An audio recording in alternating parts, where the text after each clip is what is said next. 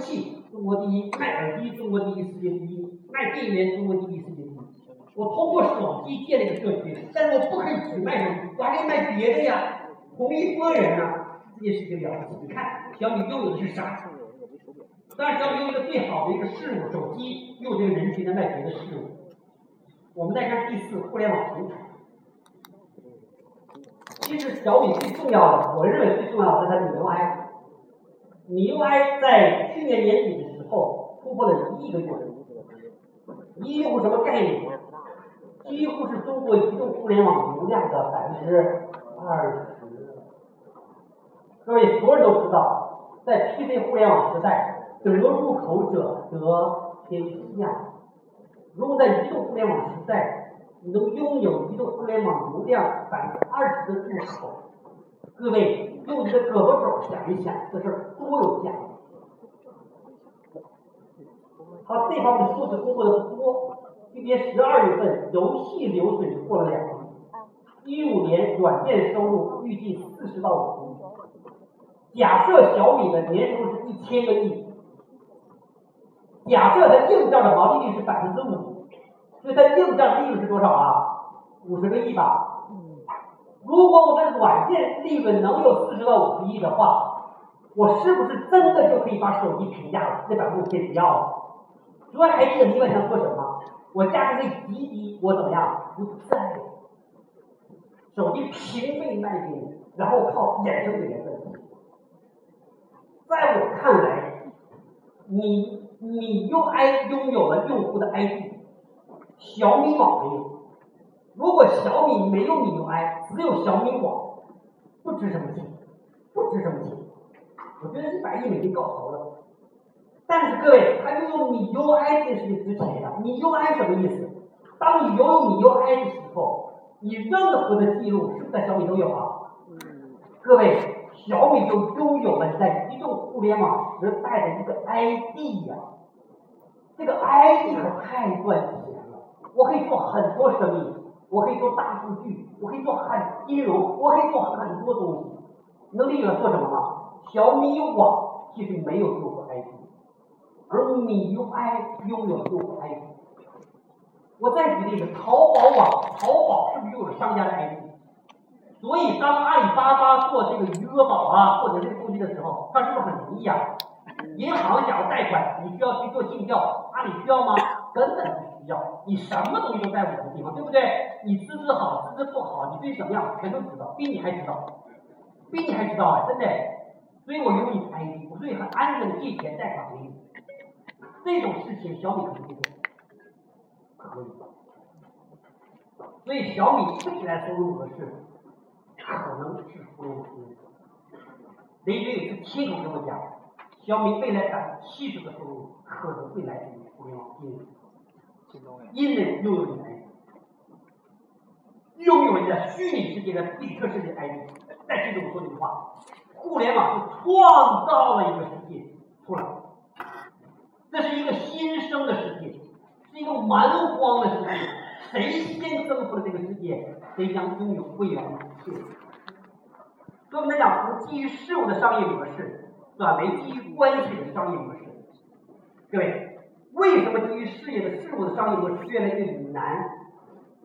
我们来定义不同的时代一个基本的叫资源获取能力。农业时代叫区域性获取资源，你只能在你那旮瘩来干。工业时代、工商业时代跨区域获取资源，而互联网时代一个本质特征叫跨超时空获取资源，对吧？这个资源获取能力是十倍、百倍于工商业时代。正是因为这资源获取能力的不同，所以我才说互联网时代是一个独立的时代。而由于资源获取能力的迅速扩展，使得商品的毛利率大大下降。农业时代的毛利率是极高的，工业时代较中等的毛利率，而互联网时代将是极低的毛利率。为什么？因为你的运营成本大大。或者我在说什么？我在在告诉各位什么？毛利率一路走低，将是未来确定不移的一个趋势。所以毛利率趋零是互联网区别于工业时代。最基本的特征之一。最近，美国有一个经济学家，也是畅销书作者，那个第三次工业革命的作者写的本新书叫《零成本社会》。各位看他的名字，未来几十年将步入零边际成本社会，商品和服务近乎免费。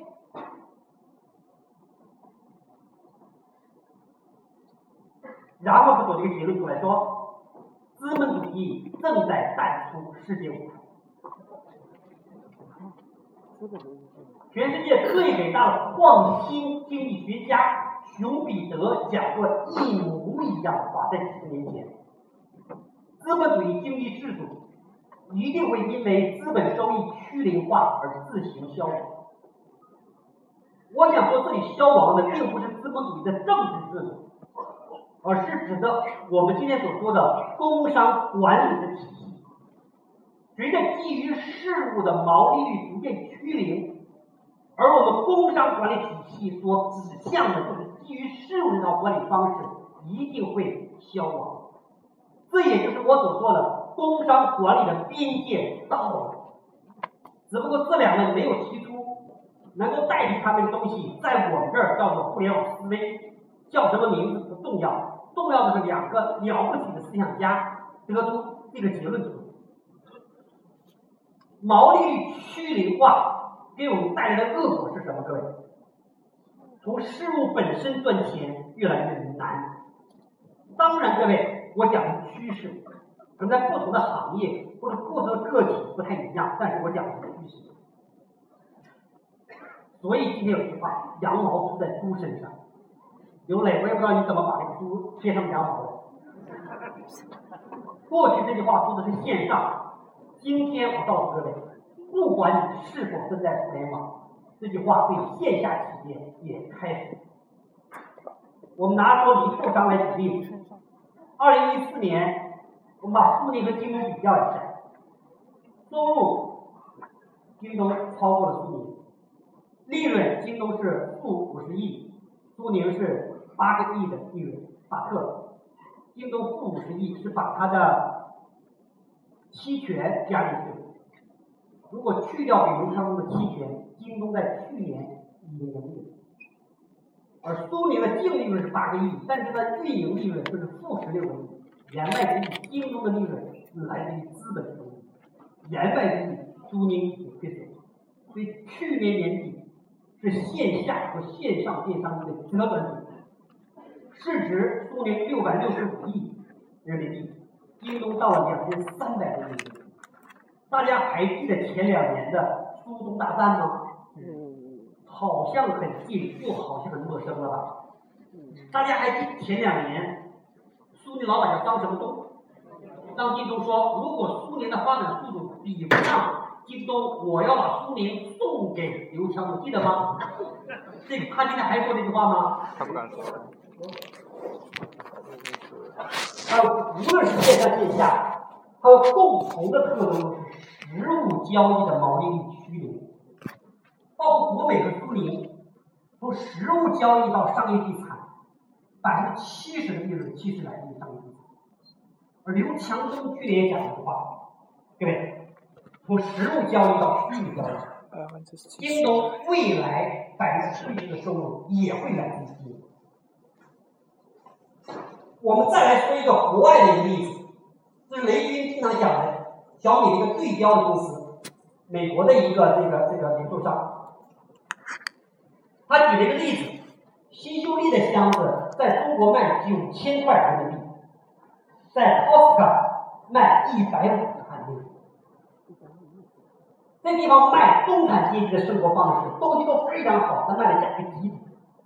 它的毛利率一般在百分之十一到百分之十四，平均是百分之六点五，超过百分之十四反而需要 CEO 特批，就必须保持低毛利，强制性低毛利，而且是好东西一毛一。它的 SKU 没那么多，没那么多的 SKU，就选美对它不能进。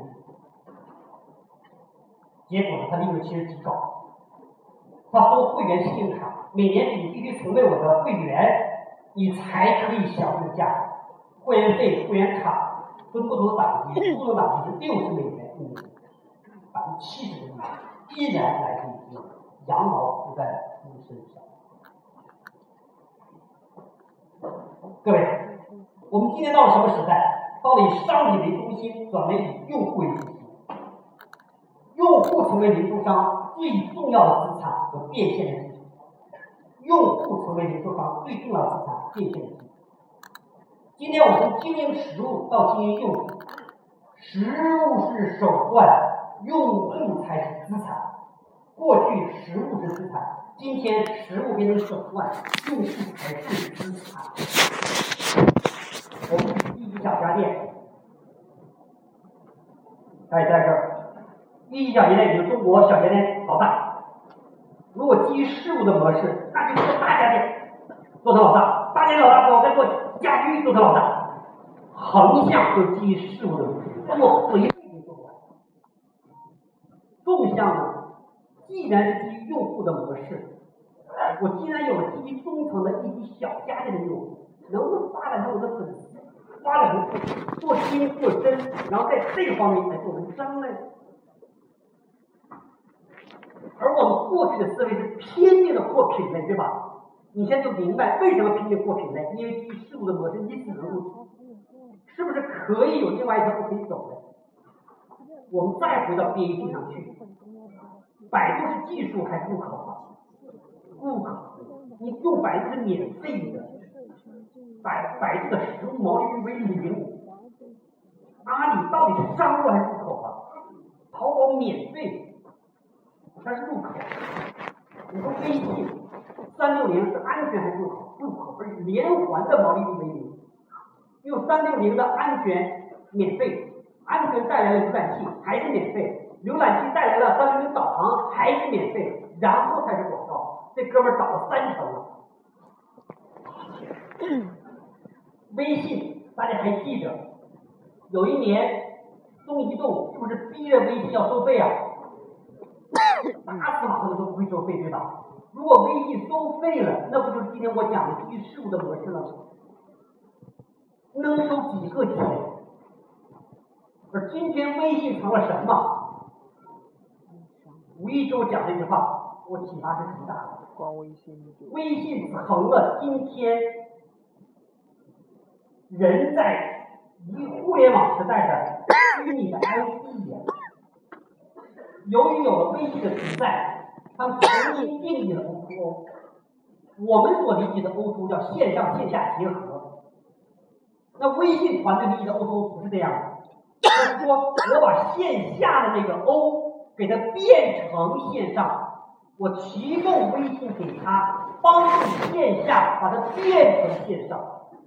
由于有了微信的存在，任何人在虚拟世界里面，你自然就是虚拟世界的 ID。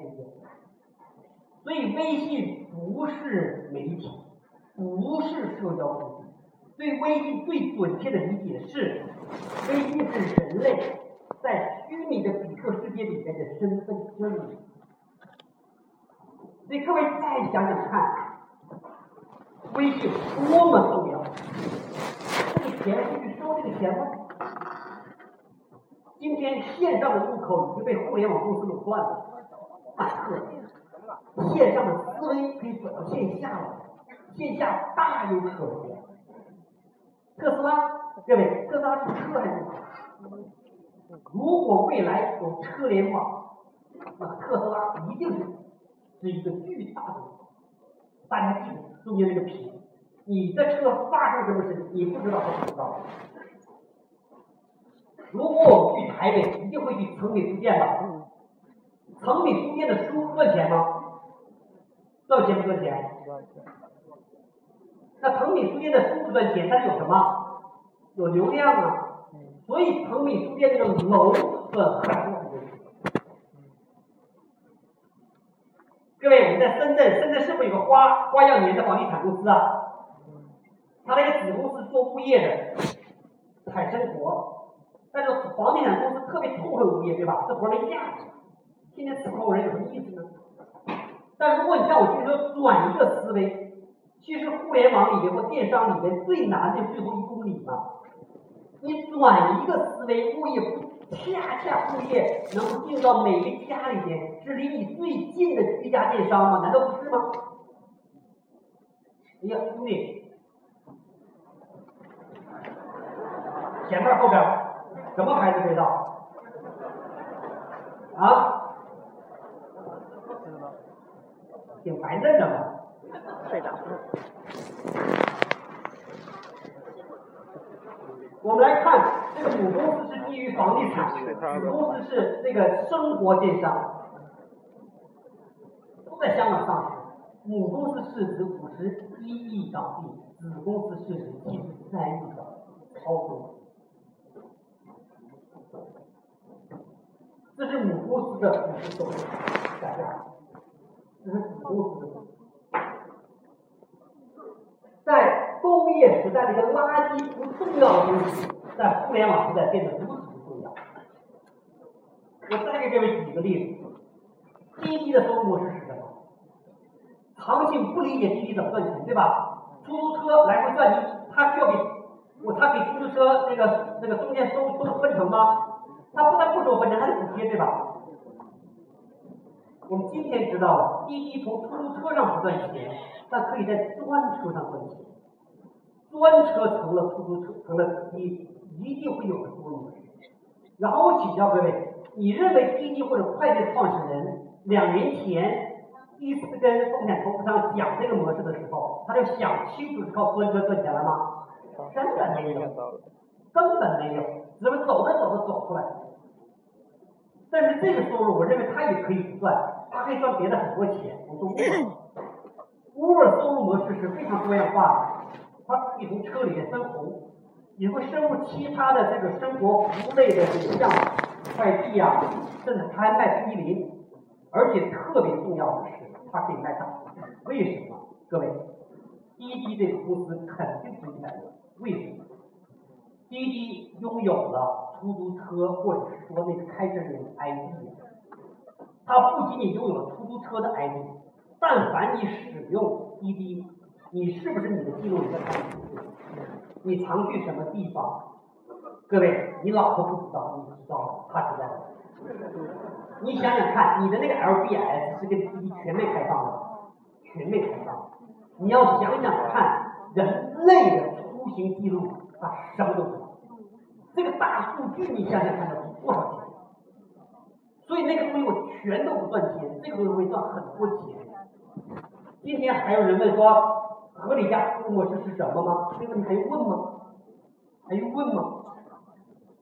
都到人家家里。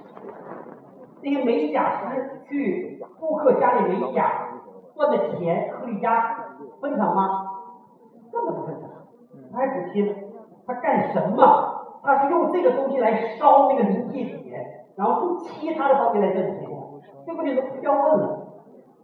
所以各位，过去人最重要资产是一句口号，是 H 二的一口号。今天人成了商业模式，今天人本身就是商业模式。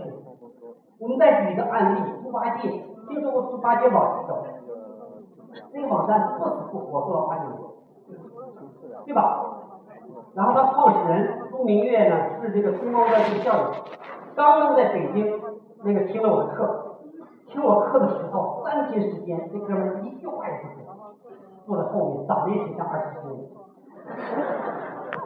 然后结束之后给我发了一个微信，说猪八戒网做了九年，一直不温不火，差一点就死了。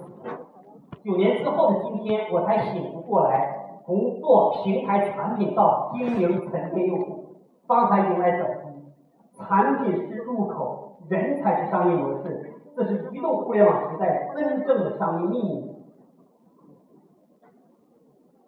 猪八戒靠五百块起家，他一直是两边收这个，大家知道雁过拔毛那种交易佣金，你需要帮你设计什么东西，这边有设计师帮你设计，收多少钱，然后你分成给我。结果大家就就就就就堵不住嘛，就跑嘛，说会员费也不太成。说广告费也不太成，你能理解这模式很尴尬？八九年是这么尴尬，到底如何赚钱。他拥有三百万的中小企业的这个用户，拥有一千万的这个这个这个个人的这个设计师，他实际上是拥有一个巨大的数据海洋，但是过去不知道怎么用，今天突然明白，突然，我可以做一个赚钱的企业，每天新增一万家中小微企业买家。其中有三千个会设计标志，什么标志啊？商标的标志。然后呢突然从去年开始有一个新的模式，既然你到我这儿是为了设置你的商标的，那推出一个商标注册代理。半年时间，猪八戒新增代理注册商标数量五百家，成为中国最大的商标代理公司。你说这件事原本跟猪八戒的设计有什么关系？哎，忽然变成了这样一个公司。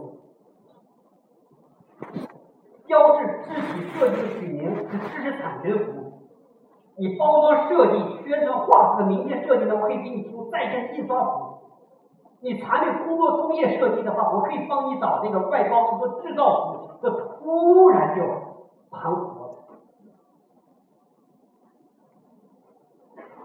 用户规模今年和去年没什么区别。商业逻辑呢，过去靠佣金的逻辑，今年靠经营用户的逻辑。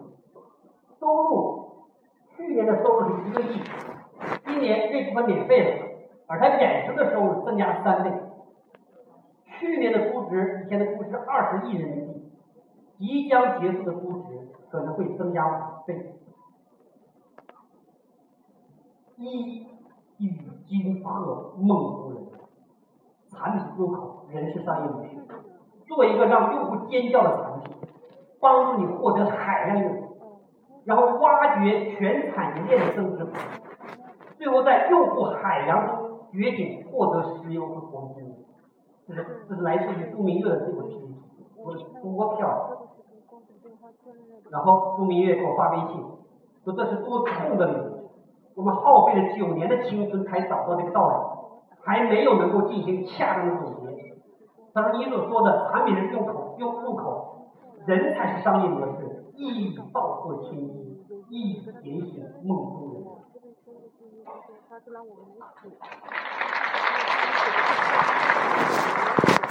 变化就是从基于的商业模式转为基于关系的商业模式。所以，什么叫互联网思维？产品入口，社群才是商业模式。”所以这就是我我那本书的标题：产品型社群，这是互联网时代的唯一的生存方式。也许唯一我说的极端了一点啊，互联网产品跟社群是这个时代最重要的生存方式。为什么这么也讲？我们做个终极思考：如果商业的宇宙从十亿维降到一维，只剩下一维的话，就唯一剩下的一维是什么？所以我讲互联网思维，第一个关键词是产品，是跟所有其他人一样。借用方言的学生老师这句话：离开产品谈情怀，好比太监谈高手。用赤子之心做产品，才是最牛逼的。产品才是互联网思维的关键。在今天这个时代。虽然基于产品本身难以赚钱，这种情况之下，产品不是不重要，而是更重要。为什么？假如集聚粉丝，这个时候对你对你粉丝的满这个考验，已经不是满意度，对顾客才有满意度，对粉丝叫尖叫。你只有超过我的期望，我才会尖叫。然后我会重复使用，才会推荐给别人使用。所以今天这个时候，产品不是不重要的，反而是更重要的。只是我们不从产品本身赚钱了而已。阿克，我们给产品插上一个什么样的翅膀，才能涅槃为一种高级文明，从四维到五维呢？哪两个字啊？社群，社群。产品是入口，社群是商业模式。我们从基于事物的商业模式转为基于关系的商业模式。我们举个类比呢，产品是一，社群是零。产品是基本，但是社群能给你带来什么倍数？社群能给你带来倍数。如果没有社群，就整体等于部分之和。由于有了社群，可以将伤害性部分之和到达在。所以，如果今天晚上大家在讨论第二个题目，给大家讨论基于关系的商业模式讨论，举些例子。第一个讨论是互联网时代的创业方法论，第二个讨论是互联网时代的商业模式，基于关系的商业模式各位讨论。我们休息一下，回来之后我们来讲网络科学这门科学，对不对？上一段教授的分享，那亲爱的各位教授的，男士们，are you？